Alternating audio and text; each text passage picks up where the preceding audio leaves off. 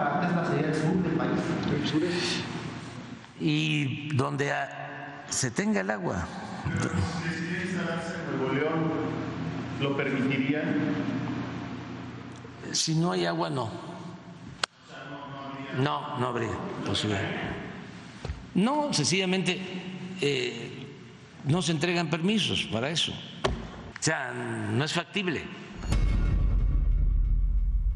Eso dijo el presidente, dijo sin una revisión, si no se cumplen las condiciones de cuidado del agua, la inversión de Tesla, esta gran inversión de la que hemos, eh, de la que se ha hablado durante cuando menos pues, lo que va del, del año, no llegará a el territorio de Nuevo León. Bueno, hoy, hoy el presidente, el presidente López Obrador aseguró que después de dos llamadas que tuvo con pues el dueño de Tesla, con el señor Elon Musk, una el viernes, otra ayer, dos fueron dos videoconferencias, acordaron que sí vendrá Tesla a México y que sí se instalará en la zona metropolitana de Monterrey.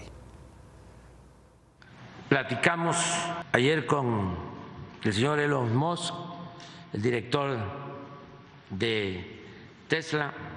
Hay ya un entendimiento y se va a establecer la planta en Monterrey con una serie de compromisos para enfrentar el problema de la escasez de agua.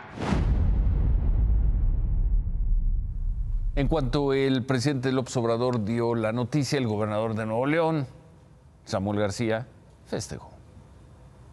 Pues muy contentos.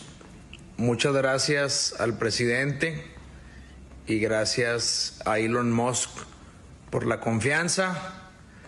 Ahora sí, Nuevo León, a jalar el doble. Se calcula, el gobierno mexicano calcula que la inversión de esta planta en la zona metropolitana de Monterrey, la inversión de Tesla, va a ser del orden de 5 mil millones de dólares, pero los detalles los va a dar a conocer mañana el señor Elon Musk, o Elon Musk, como dice el gobernador. Ahí va a informar a los inversionistas de Tesla todos los detalles. Seguramente, seguramente David Páramo, ¿sí?